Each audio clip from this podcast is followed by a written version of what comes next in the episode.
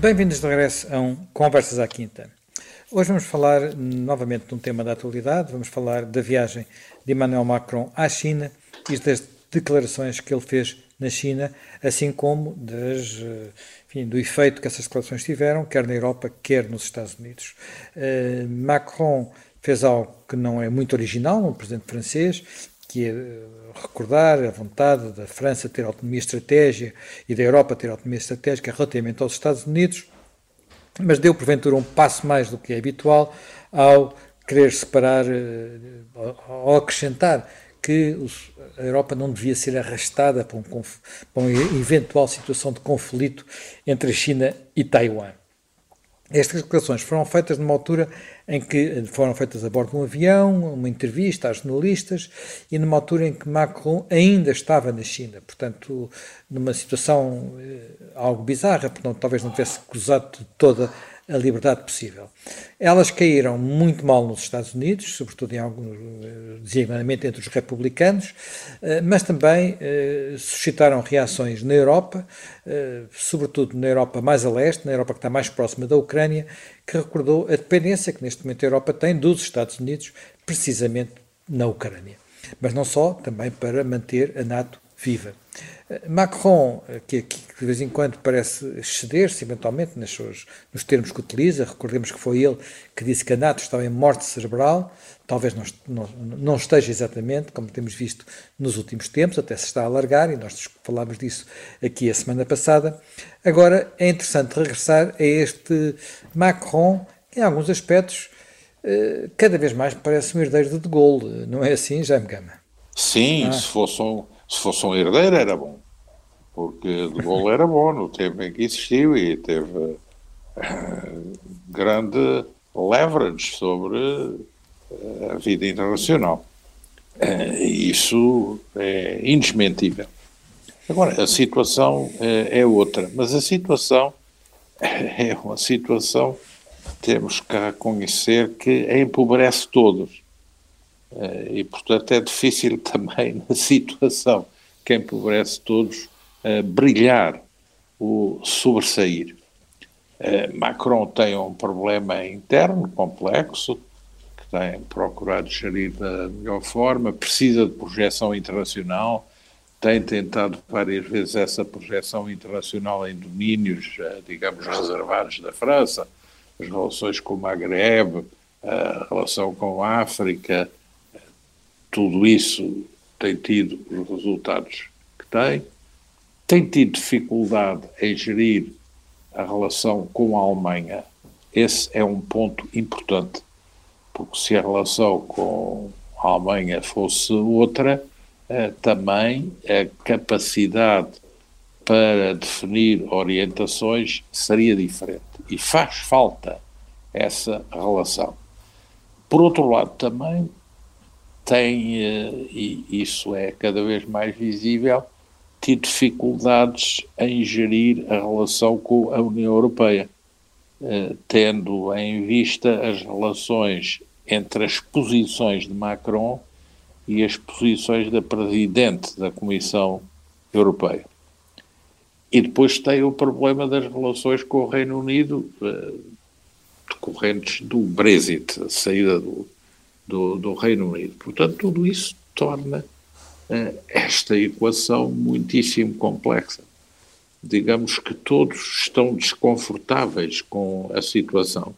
A Rússia está desconfortável porque desencadeou a chamada Operação Militar Especial e a Operação Militar Especial também não uh, desembrulha, ou então quando desembrulha cada metro para avançar tem milhares de mortos, portanto é também algo que tem consequências internas, as consequências na relação internacional, no comércio, na economia russa, eh, tudo isso também deixa as suas marcas, tem consequências eh, para os países europeus que mais responsabilidades têm na União Europeia, a Alemanha e a França, e tem consequências também para os Estados Unidos, porque os Estados Unidos também não são alheios à evolução nem sempre sorridente de toda esta situação,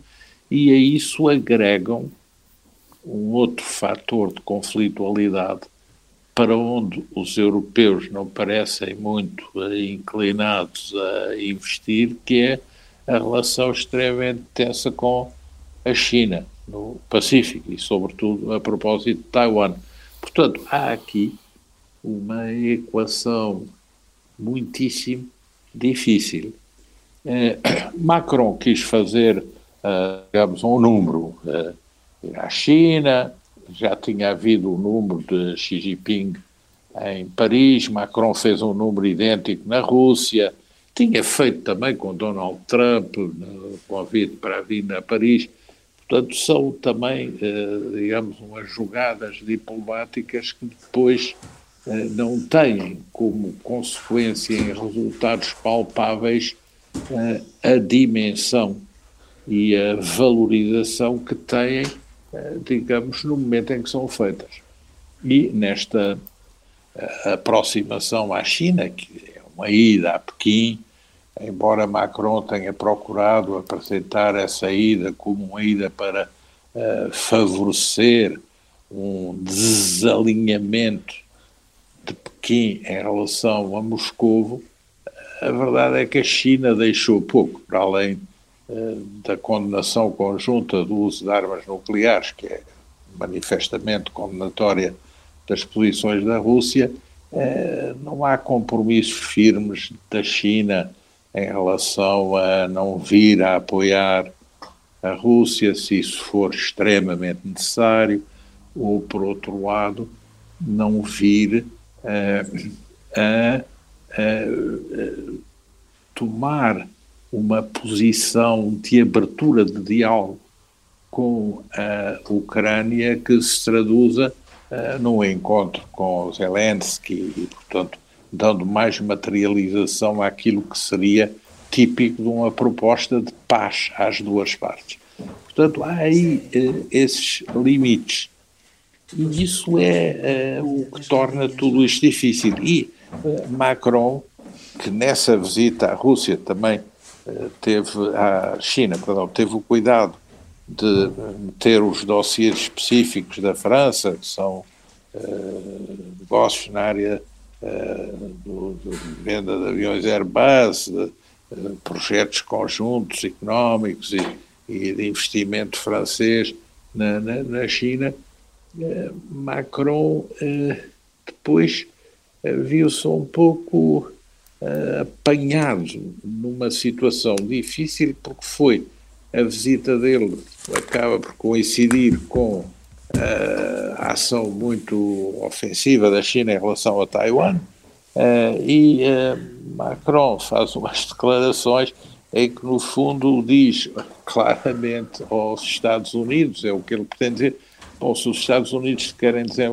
envolver numa guerra com a China a propósito de Taiwan, uh, nós, europeus, nós, França, não estamos de acordo é, nisso e não, não vamos combater para defender Taiwan. Isso é uma mensagem clara. Macron faz-se acompanhar, ele tinha tentado fazer-se acompanhar pelo chanceler Schultz e depois agora pela Presidente da Comissão. O Presidente da Comissão tem uma posição mais nuancada, mais crítica em relação à China, mas não há dúvida que para os principais países da União Europeia e para a União Europeia, se os Estados Unidos vierem a pressionar no sentido de estender à China um regime sancionatório que os Estados Unidos também só vêem em relação a certas tecnologias de ponta, não vêem em relação ao resto, os Estados Unidos estão também envolvidos altamente em negócios com a China, ao mesmo tempo que a querem confrontar e deter no plano militar e das altas tecnologias, mas aí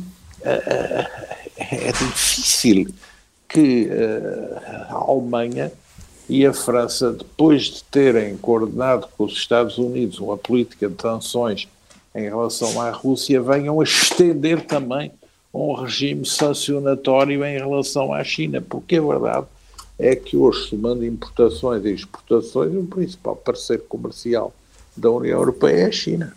E isso tem para a economia europeia abaladíssima, já pelas sanções que uh, tem que exercer em relação a outros conflitos, uh, é, difícil fazer o agregado das duas coisas. E, ao mesmo tempo, também, não ter uma relação com os Estados Unidos no plano comercial, não há um acordo de livre comércio entre os Estados Unidos e a União Europeia. Isso falhou.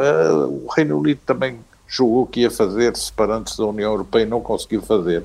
E há até agora um litígio acrescentado eh, na relação comercial e de investimento entre os Estados Unidos e a China, quando os Estados Unidos fazem este, digamos, esta legislação interna que dá condições de subsidiação pública brutal às companhias americanas nos Estados Unidos e que exclui do mercado e da, da concorrência as companhias europeias. Portanto, com esse acordo uh, chamado igualização uh, aduaneira, que é um dos objetivos centrais da administração Biden visando a campanha eleitoral de 24, porque é a ideia de que a política externa dos Estados Unidos para uh, competir eleitoralmente e nos estados-chave com as propostas dos republicanos deve favorecer muito uma visão protecionista da economia americana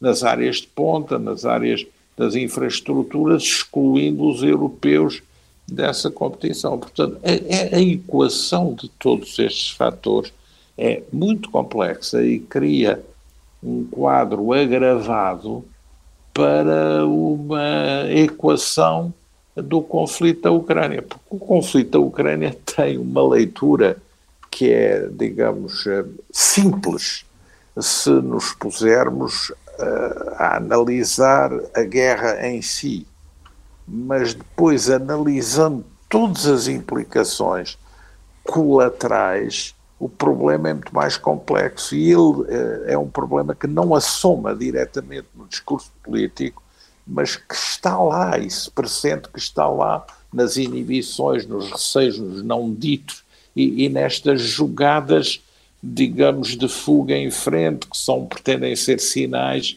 e que refletem um pouco toda a, a, incomodidade com, com esta situação. Jaime Garapinto, uh, tem a mesma leitura. Como é que interpreta as, as reações que houve nos Estados Unidos, a reação, nomeadamente, de algumas figuras do Partido Republicano? Uh, estes, estes, o Partido Republicano tem estado muito mas de repente uh, parece quase, quase se diria que mudou, mas... Bom, é, aqui, aqui temos, que, temos que ver, quer dizer, aqui de facto não há dúvida que estas declarações de, de Macron são, eh, de certo modo, surpreendentes. Quer dizer, vamos lá ver, porque ainda por cima, porque não é. Quer dizer, não é uma. Vamos lá ver, não é uma enumeração, não é uma questão uh, genérica, mas é num caso concreto, enfim, que é um caso concreto, muito concreto e muito complicado, que é, que é a questão de Taiwan em que, de certo modo, todos parece que, exatamente para se evitar uma, uma repetição do que aconteceu com a Ucrânia, uh, tem que haver, digamos, um, um, certo bloco e uma certa firmeza de, de dissuas, que seja dissuasora. Quer dizer, não, não, porque ninguém também está muito a imaginar, de facto, que de repente, quer dizer, se desse um ato violento uma iniciativa violenta militar da, da, da China, eh, de facto, aí também podemos nos perguntar quem é que ia eh, arriscar. Os Estados Unidos, em princípio, parece que sim, mas, portanto, aqui a ideia fundamental, como foi sempre a ideia, a partir do, do momento que houve armas atómicas de um, de um lado e outro, de, de, enfim, na, na, Guerra Fria, eh, a ideia foi sempre a, a ideia da dissuasão, não é? E, portanto, parece, enfim, parece uma, uma como o Jaime Gama estava a enunciar, parece uma. Uh, estas declarações de, de, Macron, quer dizer, sem estar especialmente pressionado e fazê-lo em relação exatamente a um caso em que estas coisas contam profundamente, que é o, que é o caso exatamente de Taiwan, uh, são, são, são, são altamente são altamente perigosas, não é? São altamente eh, quebram de facto algo que, do ponto de vista político, eh, neste momento não parecia de quebrar, não é? Quer dizer, não parece de quebrar. Uma coisa, é evidente que eh, há a noção, e há a noção, quer dizer, há a noção que os Estados Unidos têm vindo a perder do ponto de vista diplomático nos últimos tempos, agora tiveram mais este golpe este golpe que lhe deu ao PEP, mais uma vez, quando faz novos cortes, numa clara manifestação, não, não há dúvida que a gente olhando para o que se está a passar, parece que de facto neste momento o Irão, os sauditas, a Rússia e de certo modo a China eh, estão numa espécie de, de bloco informal, mas que têm os comportamentos eh, do ponto de vista, neste caso do ponto de vista económico e diplomático, que parecem estar clarissimamente a abrir uma, uma nova frente, que é o tal, uh, o tal West against the rest, portanto, o rest parece que está. Uh, ora bem, que Macron escolha esse momento e, numa, e num regresso de Pequim para avançar com estas, com estas com este tipo de, de, iniciativa, não é? Que, é? que é de facto surpreendente, não há dúvida que, que é chocante. Agora, vamos ver, os, os, republicanos, por um lado, têm sido mais críticos, uh, têm sido mais críticos em relação, quer dizer, em relação quer ao incondicional envolvimento, uh, enfim, envolvimento e, e apoio, sobretudo apoio militar ao, ao, à Ucrânia, quer dizer, têm, têm dado sinais uh, de que vão e que procurarão, quer dizer, já, já, já apareceram várias declarações desse tipo. O De Santis fez uma declaração desse tipo, depois retratou-se, não é? Uh, mas não há dúvida que, uh, por um lado, quer dizer, também até que ponto, aqui há, há, duas, há dois balanços, há as questões de princípio e às questões de oportunismo ou de oportunidade ou de oportunidade interna, não é? Agora, aqui é evidente que eu também acho que aqui os, os se por um lado o, o presidente Biden e a Casa Branca foram bastante cautelosos, sublinharam que pronto que havia uma relação boa entre entre até, até, até citaram, nomeadamente, não citaram só a relação boa entre, entre os Estados Unidos e a França, mas citaram até uma boa relação entre, entre Macron e Biden. Não sei se também é por isso que os, que os, eh, que os republicanos também aproveitam para, para, para atacar, não é? Porque estas declarações, eu, por exemplo, eu penso que há um dos senadores que é um da o, o senador Young, da, que é da Indiana, não é? Esse fez uma, umas declarações no, no sentido de, de, que a China era o principal inimigo do, do Ocidente. E, portanto, aliás, tem sido uma linha crítica dos, dos republicanos, tem sido esse, essa linha também crítica de dizer que a política de Biden atirou, uh, atirou a, a, Rússia para os braços da China. Também tem sido, e que a China é que é o inimigo principal, não é a Rússia. Portanto, isso também é uma linha em que se pega, em que pegaram alguns. Depois, não há dúvida que também, uh, e eles, portanto, repegam esse tema, ou seja, repegam o tema de que o comportamento, que a política, a linha seguida por Biden foi errada. Aliás, há aquela famosa acusação que o próprio Trump uh, repete, que era que se fosse ele o presidente dos Estados Unidos, nunca teria havido invasão, porque eu, eu de facto agora não, não, não, não, é, não é uma questão de estar a, a citar o Trump, mas eu acho que o, que o presidente Biden fez de facto uma afirmação altamente perigosa quando antes da invasão disse que, que eh, os Estados Unidos nunca iriam para a guerra com, com a Rússia, quer dizer, isso eu julgo que foi interpretado e Putin interpretou isso como uma espécie de convite, quer dizer, como quem diga, faça, porque seria a única, a, principal elemento de dissuasão que, que haveria, digamos, da parte do, do, do, Ocidente em relação a uma invasão, era exatamente isso, quer dizer, uma vez era, era, era ter, era exatamente, não, não, sobretudo nunca dizer isso, não é? Portanto, ele aí desmanchou-se. Agora, quer dizer, eu explico isso, dizer, os comportamentos aqui do, das declarações são sempre um bocadinho na, na têm sempre duas espécies de fundamentos. Tem fundamentos, digamos, de, de, princípio, não é? Fundamentos de princípio. É de facto esta ideia de, de, de, que a China é o inimigo principal e que, portanto, Macron, quando, quando abre uma espécie de terceira posição em relação à, à, à China, está a quebrar, digamos, essa unidade uh, do Ocidente em relação ao seu inimigo principal, que é a China. E, e, portanto, estão, isso é um, um bocadinho de princípio. E depois estão a aproveitar também, de certo modo, que é uma posição crítica, até porque a Casa Branca foi bastante mais moderada no, nos seus comentários. O Wall Street Journal é que veio, veio numa coisa que chamou-lhe até o imitador, mas um imitador no sentido de um imitador pobre, não é? Do De Gaulle, quer dizer, ele queria ser o De Gaulle do século XXI, Macron. Foi o, se não estou em erro, foi editorial do Wall Street Journal.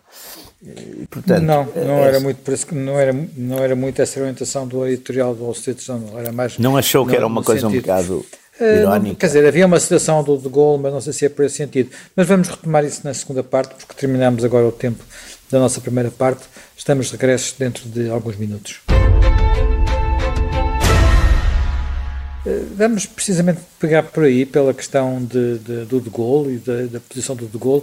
Eh, o De Gaulle teve um determinado papel e um determinado estatuto na Europa, mas houve também uma altura em que abalou bastante, a, digamos, a, o status quo quando saiu da estrutura militar da NATO, numa altura que, aliás, a sede da NATO era em Paris, não era uhum. agora aqui em Bruxelas.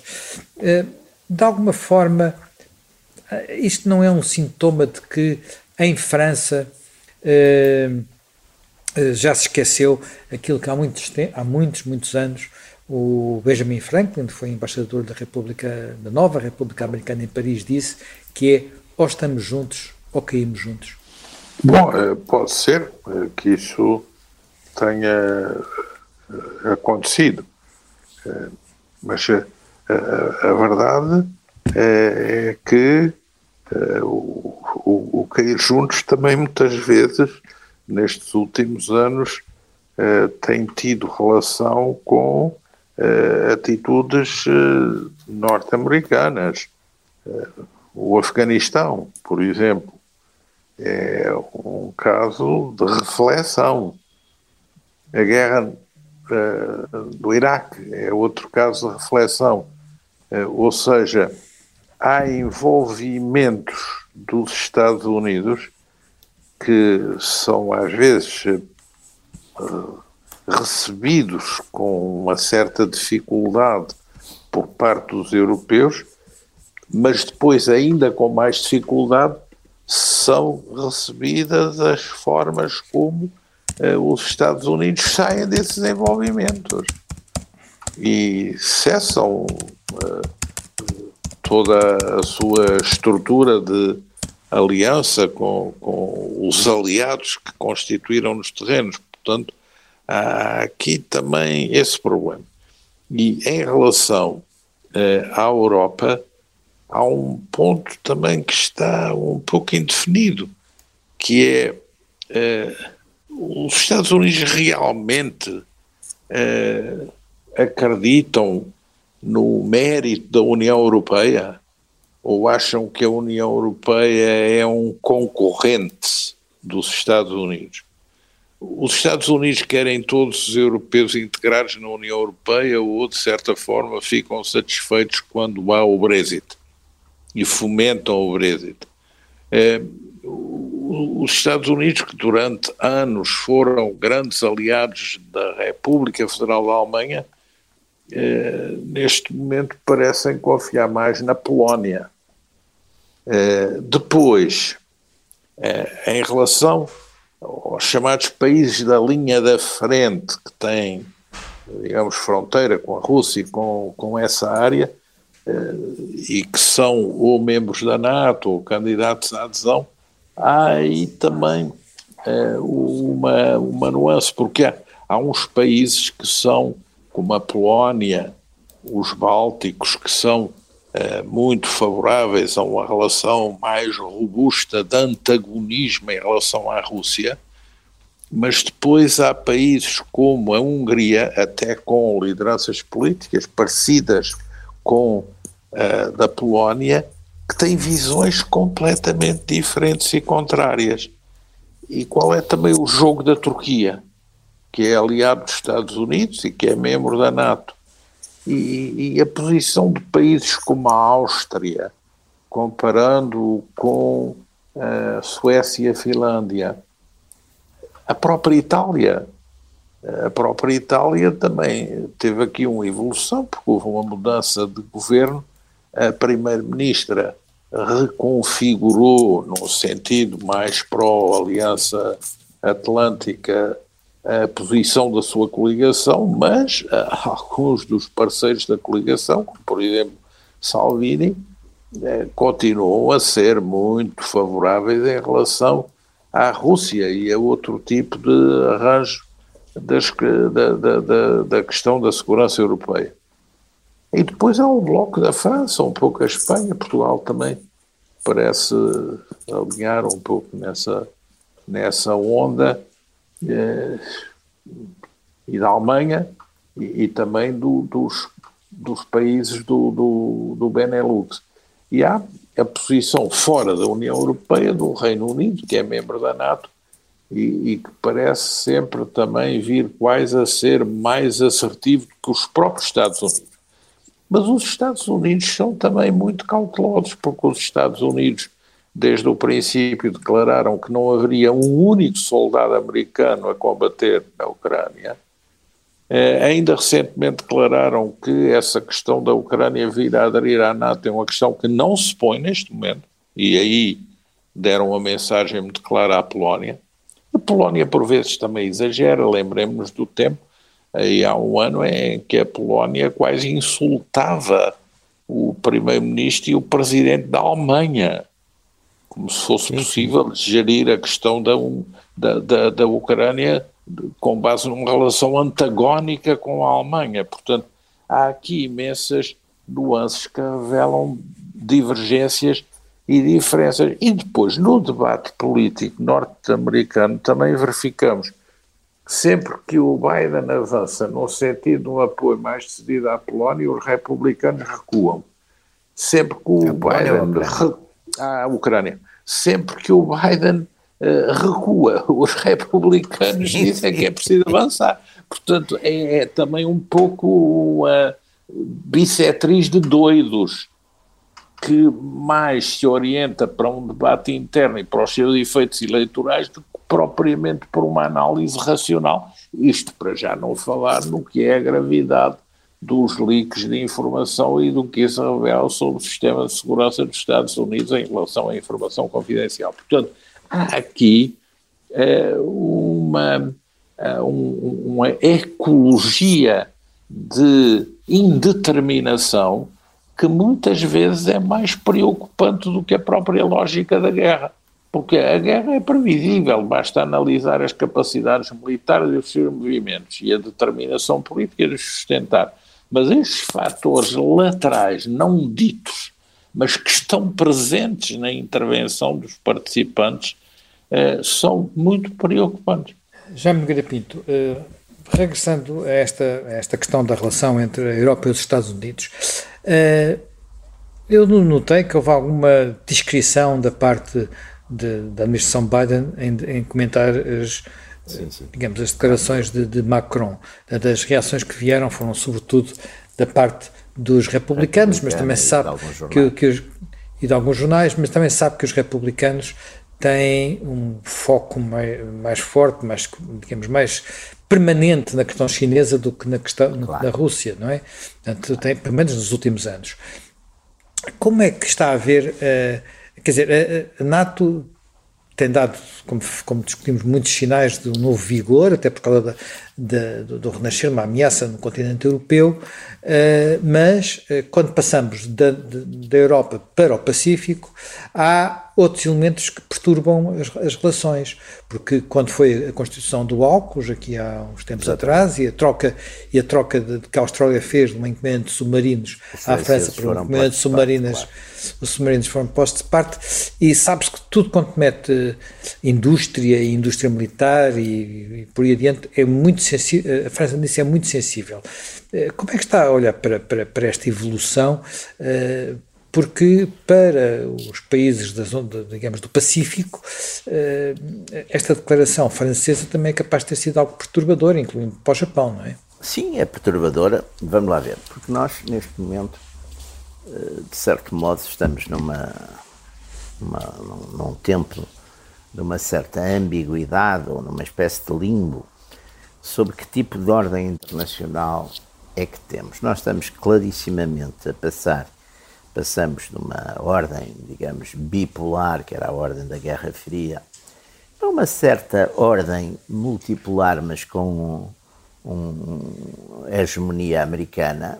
De certo modo, essa hegemonia americana traduziu-se, enfim, naquilo que se convencionou chamar a ordem internacional liberal, mas essa ordem agora está clarissimamente a ser posta em questão. Está a ser posta em questão não é apenas pela China, mas está a ser posta em questão e, e volto e volto a, enfim, a este caso das, da, da OPEP e, e, da, e das manif, manif, manifesta hostilidade, digamos, é uma hostilidade eh, discreta, uma hostilidade implícita, mas que estas decisões da, da OPEP eh, em, primeiro em outubro, quando logo a seguir a um pedido do, do presidente Biden para, para aumentar aos sauditas para, e aos, e aos, enfim, aos sauditas e aos, e aos produtores daquela região para aumentarem a produção, que era para, por um lado, enfim, aliviarem um bocadinho os preços e, por outro lado, também para a Rússia não, não estar tão a ganhar o que estava a ganhar com, com as suas exportações.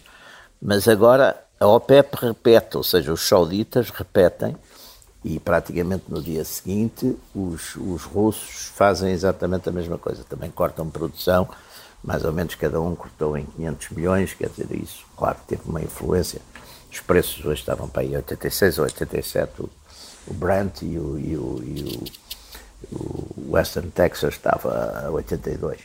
Quer dizer, não houve assim uma, uma majoração brusca, e, mas não há dúvida que são, são atos, quer dizer, são são, se a gente considerar que nas exportações estes países, os sauditas, os russos, o Irão, etc., são, são os grandes exportadores, eh, se considerarmos isso, eh, não há dúvida que eh, é uma política que é uma, é uma espécie de terceira linha, não é uma linha de confrontação direta com as posições da NATO e dos Estados Unidos, mas é uma linha de certo modo, crítica e que está a fazer, de facto, o tal aglomeração do tal resto, não é? Do tal West against the rest, do tal resto, de uma forma que é nociva. Ora bem, neste momento, a França escolher o presidente Macron, bem sei que deve estar perturbado e eh, muito, enfim, preocupado e perturbado pela situação interna que também não, não, não lhe é nada favorável neste momento. Mas neste momento ele escolher, digamos, talvez para criar uma espécie de terceiro caminho, eu pensei que também há aqui um outro problema, é que uh, na Europa também uh, esta tal colagem aos Estados Unidos, uh, não sei até que ponto também as opiniões públicas vão aguentar muito tempo, porque à medida que eu, e aí também temos um, um decoupling muito interessante, que é os países que estão mais próximos com algumas exceções que já foram aí referidas da, da caso da Hungria, o caso da Áustria, o caso da própria Sérvia, mas os países que estão mais próximos da, da linha russa são normalmente mais firmes na defesa da Ucrânia que aqueles que estão mais afastados, o que também faz sentido. Quer dizer, são países, aqui não há dúvida que as histórias dos países pesam muito neste tipo de, de conflitos, quer dizer, as percepções das opiniões públicas, mesmo que hoje em dia se as opiniões públicas talvez não estudem muito história, mas não há dúvida que, apesar de tudo, essas memórias eh, persistem e, portanto, há, há, as noções do amigo e do inimigo histórico. Agora, todos esses fatores, não é? Todos esses fatores, e sobretudo o que, de certo modo, eh, repito, é um bocado chocante, é que é numa linha, de facto, em que parece Agora parece que, de facto, de certo modo, está a haver quase como uma romaria a Pequim, não é? De, de repente, numa altura que os Estados Unidos parecem ficar um bocado mais isolados, uh, há uma romaria a Pequim, não é? Porque, uh, e essa romaria parece estar a ter efeitos nos romeiros ou nos convidados, porque, porque Macron, de facto, não, não podia ter escolhido talvez um momento mais, eh, enfim, pior, digamos, ou mais chocante para fazer este tipo de declaração numa altura em que há de facto uma série de, de, de abalos nesta, nestas linhas, não é? Portanto, vê-se, compreende-se que, que, a administração, que a Casa Branca tenha cuidado e procure poupar, mas não há dúvida que, por um lado, os republicanos estão a aproveitar porque no fundo implicitamente uh, dizem isto acontece porque também fizemos aqui alguns erros e porque no fundo não há liderança capaz. Uh, e por outro lado, é evidente que os países na, na, na Ásia, os países como o Japão e outros, uh, sentem-se também, de certo modo, atingidos, não é? Por, por, por essa quebra de uma certa solidariedade, ainda por cima também estamos neste momento a tal ida do antigo presidente de, de Taiwan, do Kuomintang também estar na China. Quer dizer, há aqui um, uma convergência desagradável, chamamos assim, de, de fatores. Uh, já me gama, uh, pano de fundo de tudo isto acaba por ser a crise, quer dizer, a questão de Taiwan, não a crise de Taiwan, mas a questão de Taiwan, onde Sim, olha, cada vez que há uma... José Manuel Fernandes, eu só gostava de sublinhar, sem querer ser, eh, digamos, guru analítico em relações internacionais, que nesta matéria eh, temos até uma triangulação interessante. É que eh, nas rumarias a Pequim tivemos o primeiro-ministro do país vizinho de Portugal com maior relevância, a Espanha. E vamos ter a seguir a rumaria do presidente do país de maior expressão de língua portuguesa, o Brasil. Exatamente. E depois temos o, também o, o primeiro-ministro português na Coreia do Sul, eh, país que tem tido também, apesar de tudo, grande relutância em demarcar-se da posição russa em relação à Ucrânia. Uh, e que é muito cauteloso nas relações com a China. Portanto, uh, é, é preciso também que tenhamos em consideração que o mundo em que hoje nos movemos, uh, em África, na América Latina, na Ásia, não é o mundo há 20 anos. Claro que não. Claro. E, e, portanto, quer gostemos, quer não, é, é com esse mundo que nós lidamos e não com o outro. Hein? Atenção. E, e, até temos uma circunstância interessantíssima. É, durante estes dias em que a China fazia exercícios de cerco a Taiwan com fogo real, é, o embaixador da China em Portugal é, viajava como quase personagem eh, de protocolo triunfal entre vários municípios dos Açores a propor alianças científicas e parcerias económicas e culturais por todo o lado nessa região autónoma central no Atlântico. E, e tem uma leitura para isso, Jaime Gama? É, é a sua tenho, região. A sua região. A, a, minha, a minha leitura é de que a China é coerente na sua política imperial e procura sempre acrescentar conhecimento. É um pouco a política da Alemanha no final do século XIX, princípio do século XX, em relação ao conhecimento do mundo. Conhecimento, influência, pequenos passos, posições, grande sedução por ilhas e arquipélagos. Hum, hum. Os continentais de shallow waters, quando descobrem o mar profundo azul, têm sempre grande sedução por ilhas e arquipélagos. Bem, vamos ficar nas ilhas e nos arquipélagos por hoje. Uh, nós vamos regressar apenas dentro de 15 dias. Para a semana vamos fazer um intervalo. Uh, estaremos nessa altura de regresso com mais um Conversas à Quinta.